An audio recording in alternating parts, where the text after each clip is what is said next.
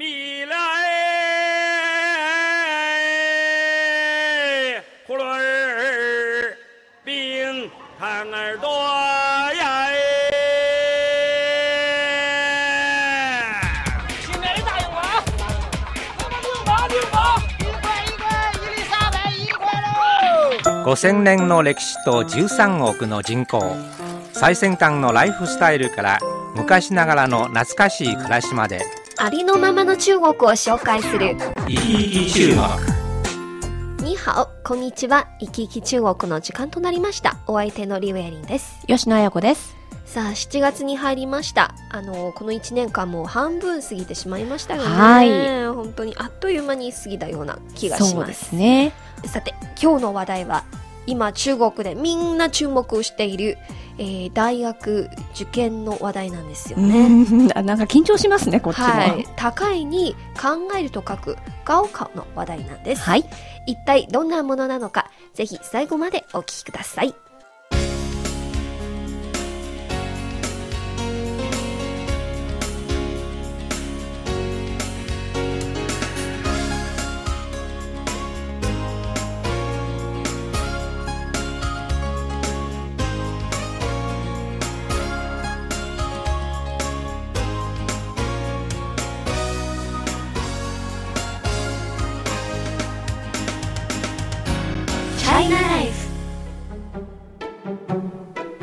5今日の話題も中国のガオカオ大学入試試験にスポットを当ててご紹介したいと思いますが、えー、今年の大学入試試験そろそろ成績発表となりますね。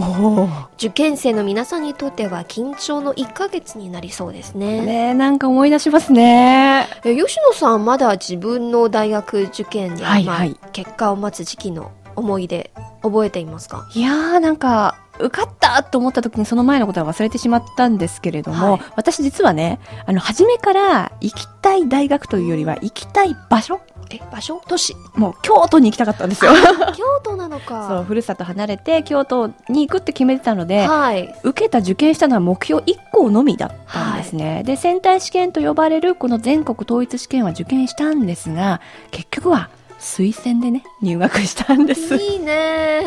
頑張りましたよ、推薦。はい。毎日の日々を頑張ったって感じですね。じゃあまあ日々の成績によるものですよね。ねエリンさんはどうですか？いや私も吉野さんと似たところが最初はあの場所つまり北京、はい。北京の大学に行きたいって決めたんです。えーでもエリンさんのところは首都ですから。昆明はい雲南省ですからね、うん。かなりまあ遠い。離れてますよね。はい西南部のすごい。すごいすごい。いやでもあの最初はドイツ語を習いたいけど、はいでも残念ながら私が受験の年には、えードイツ語は、あのうんうん雲南省で学生を募集していなかったんです。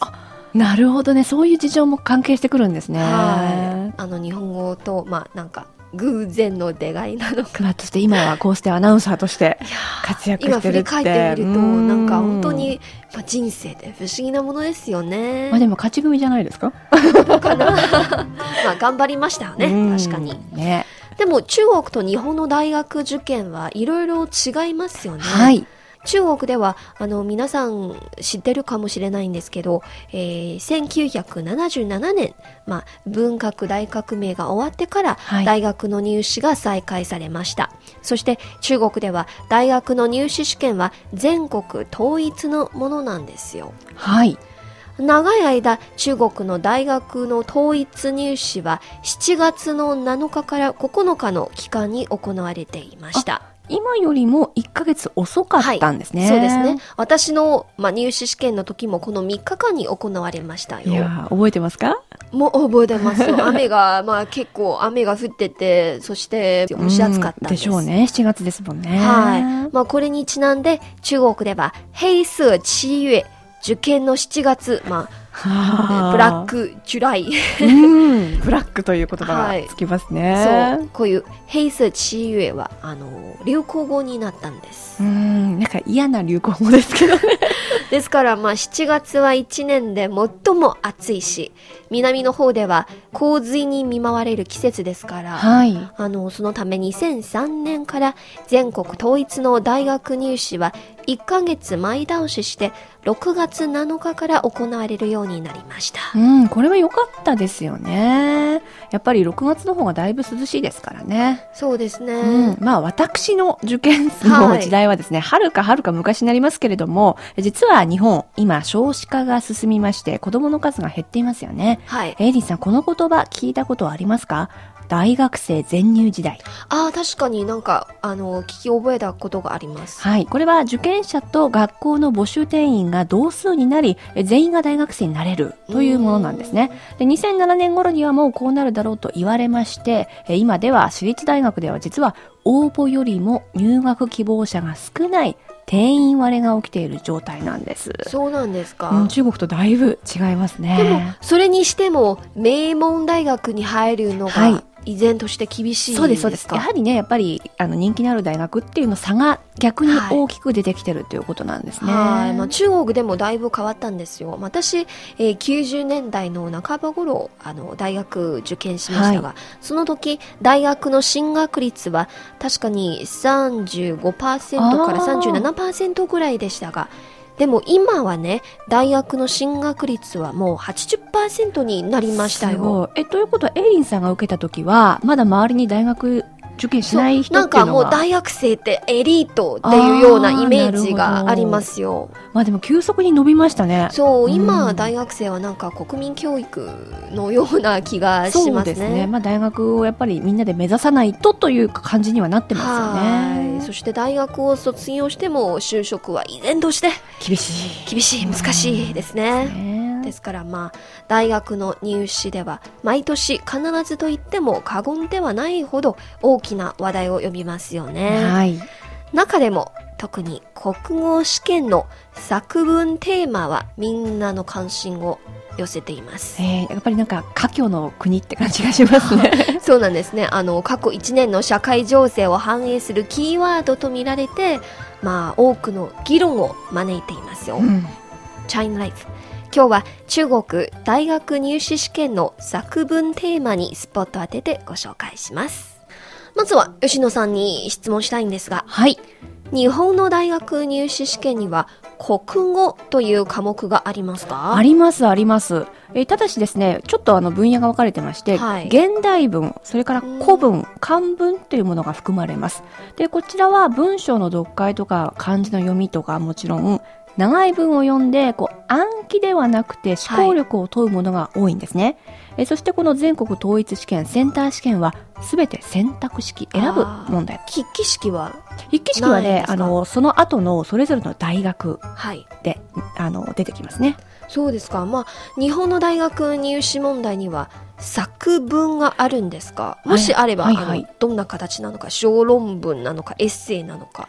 あはい。これは例えば大学によって変わるんですが、私はあの、芸術大学だったんですけれども、実は小論文で受験をしました。た。で、テーマはやはり、えー大学の専門に沿ったもので、私ですと美学だったので、えー例えば受験会場で問題用紙が渡されて、はい。えー800文字以内、そして2時間以内に、えーこのオブジェを見てはい。感じることを論ぜよというものでしたね。なんか、通常は決まったテーマがあるのですか？そんなに限定されたものはないですね。ただ、はい他の大学、例えば、えっ、と、歴史の学科ですと、まあ、フランス革命について論ぜよというような形でも出されるそうですね。中国の大学入試には国語の科目が必ずありますよね。しかも最初の受験科目ですよ。うん、緊張しますね。はい、えー国語の試験台には必ず最後に作文が来ます。そして毎。年の試験日、今年の大学入試の作文テーマは何々だというのが必ずトップニュースの見出しになります。へえ、面白いですね。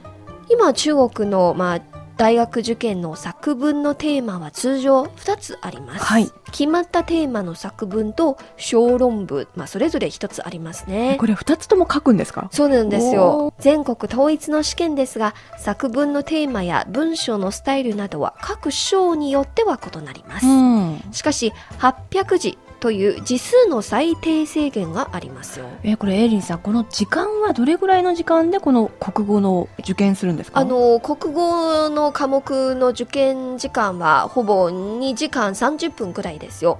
まあ、いろんな試験問題がありまして、うん先ほど言いました選択式とか、はい筆記式とか読解とかで、えー作文2つも書きますが大変ですよ。これもちろんエイリンさんもその時代これ同じような試験を受けたわけですよね。あ受けました。覚えてますか？いやー本当に文章を書くのがかなりなんか想像力が必要ですよね。はいはいはい。しかもあの私たちの時代なら、まあ、よく字を書きますけど、まあ、字を書くスピードは割とそんなにはいはい。遅くはないんです、でも今みんなパソコンに慣れてそうですね。字を書くのがかなり時間がかかりそうですよあねと。漢字も結構覚えてない人が多いです。多いですよね。はい、そしてなんか噂では了。もし字をきれいに書くなら点数が高くなる。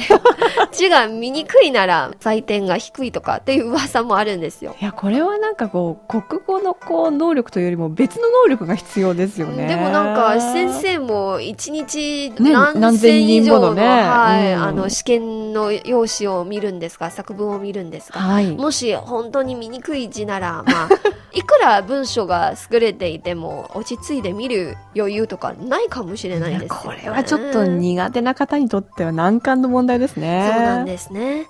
それでは今年2012年中国各地の大学入試問題の作文テーマを見てみましょう。はいまず北京市は鉄道員の物語。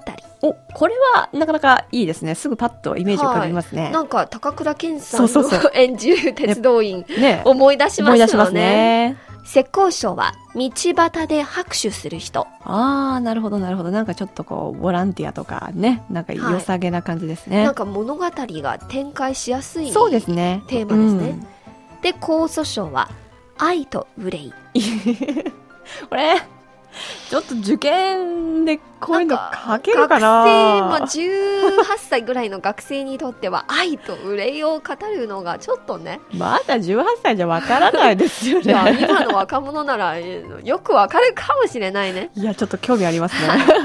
広東省は裏の一面。おお、まあ、これはいいんじゃないですか？あの青春のね、はい。あの表と裏という感じでそうそうそう。ね人間の裏なのか、うん。あの物事の裏なのか、はい。はい、いろいろ想像がねできますよね。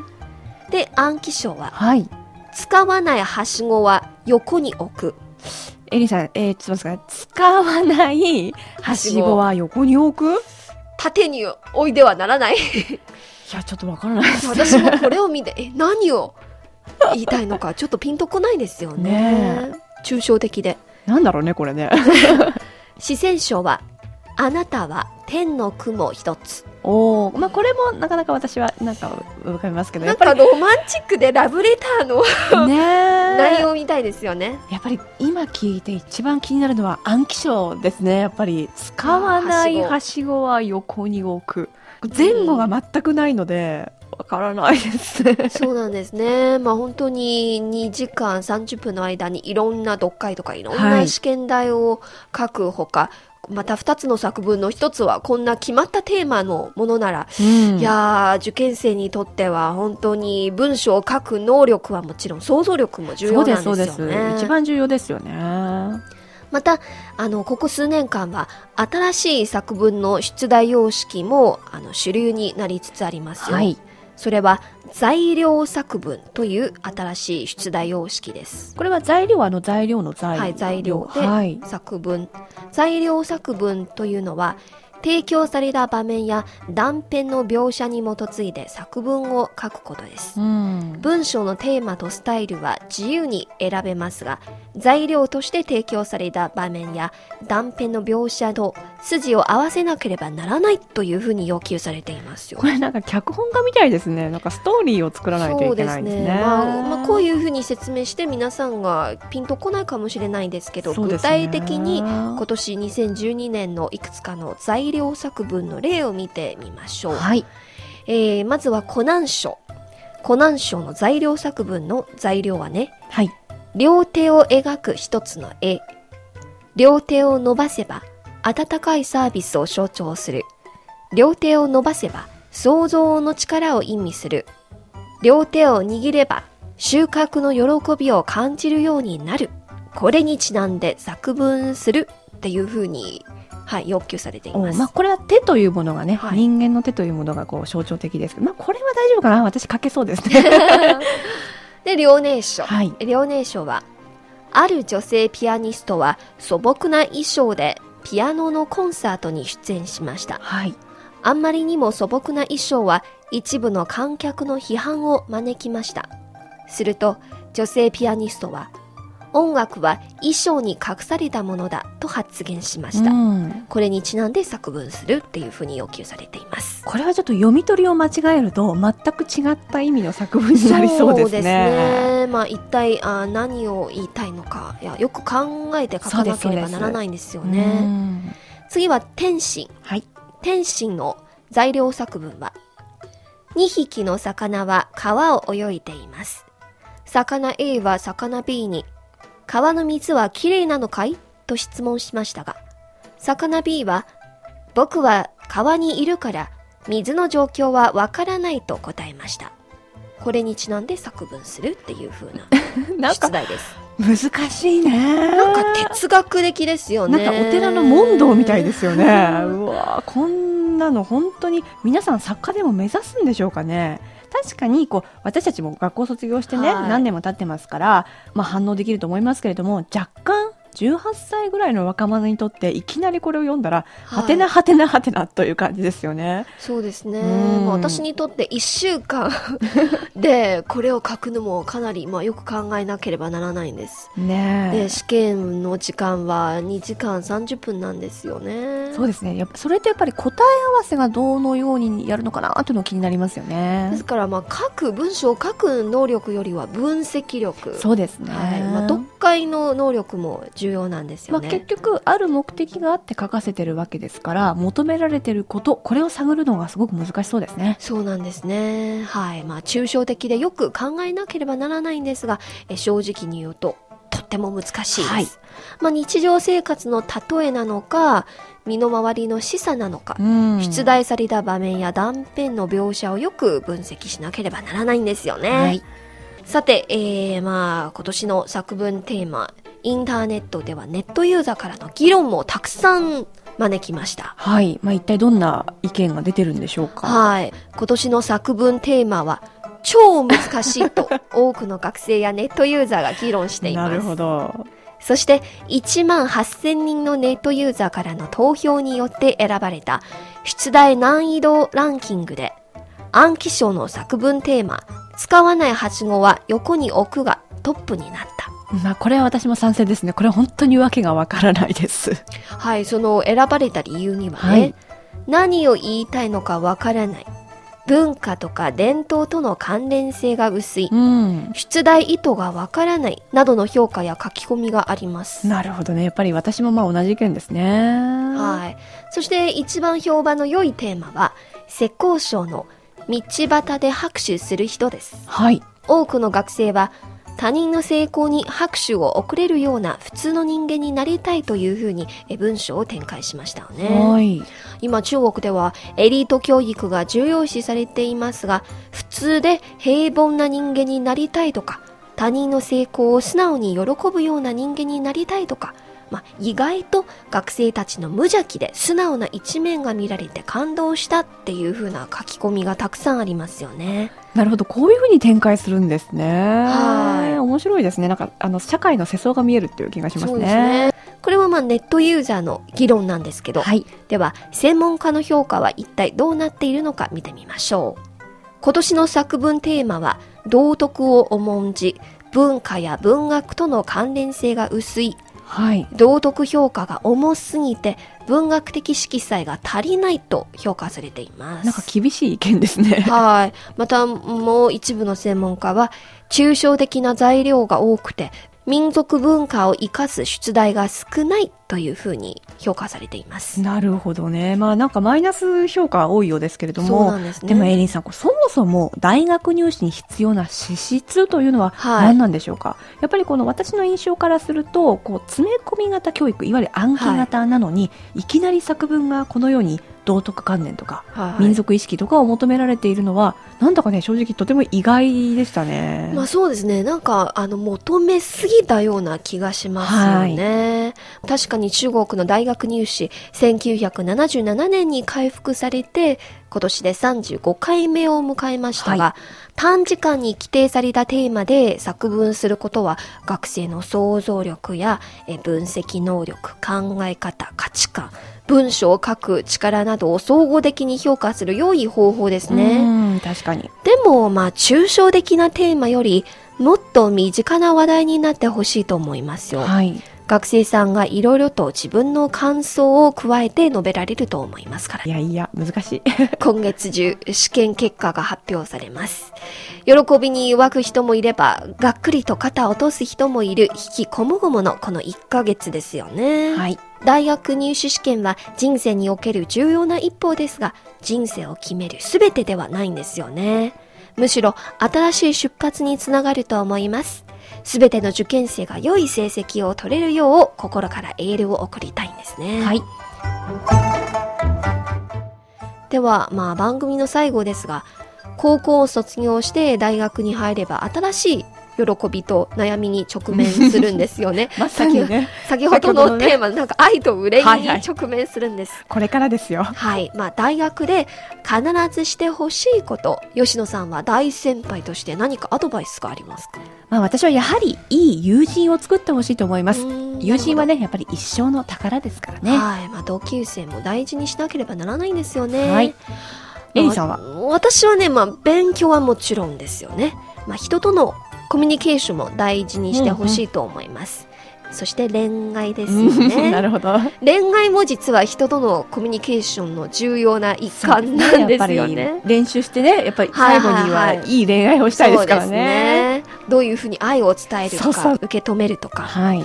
そしてもう一つは、まあ、中国では高校生はあんまりアルバイトができないんですよ、ねはい。大学生になってからいろいろとアルバイトできるんですよそうですね。社会経験積んでほしいですね。まあ、ぜひ社会人になる前にはね、えーアルバイトをしていろいろなあの社会と触れ合うはい。チャンスを作ってほしいなと思いますよね、そしてアルバイトで稼いだお金は今回は旅にお出てくださいよいいですね。いろんなところを見てね。中国はい広いですからね。そうですね若い時代大学生の時代の旅ならなんか記憶によく残しますよね,、そうですね。まあ、エイリーさんもこういった大学生活を送ったんでしょうか。いやむしろ私がまあ残念自分が十分体験していないから残念に思っているところを皆さんにぜひ体験してもらいたいという気持ちなんですよねまあ、何はともあれ、えー結果発表がね、待ち遠しいところですね。はいそれでは今日の番組はここまでにしましょうナビゲーターはリュウエリンと吉野彩子でした。行き来中国、そろそろ終わりの時間に近づいてきました。この番組をお聞きになって何かご意見やご感想がございましたら、ぜひメールやお便りをください。こちらの宛先は、郵便番号10040中国国際放送局日本語部行き来中国の係まで。そしてメールアドレスはピンのニハオ nihao2180 アットマーク cri.com.cn です。皆さんからのお便りをお待ちしております。それではまた来週お会いしましょう。さようなら、再见。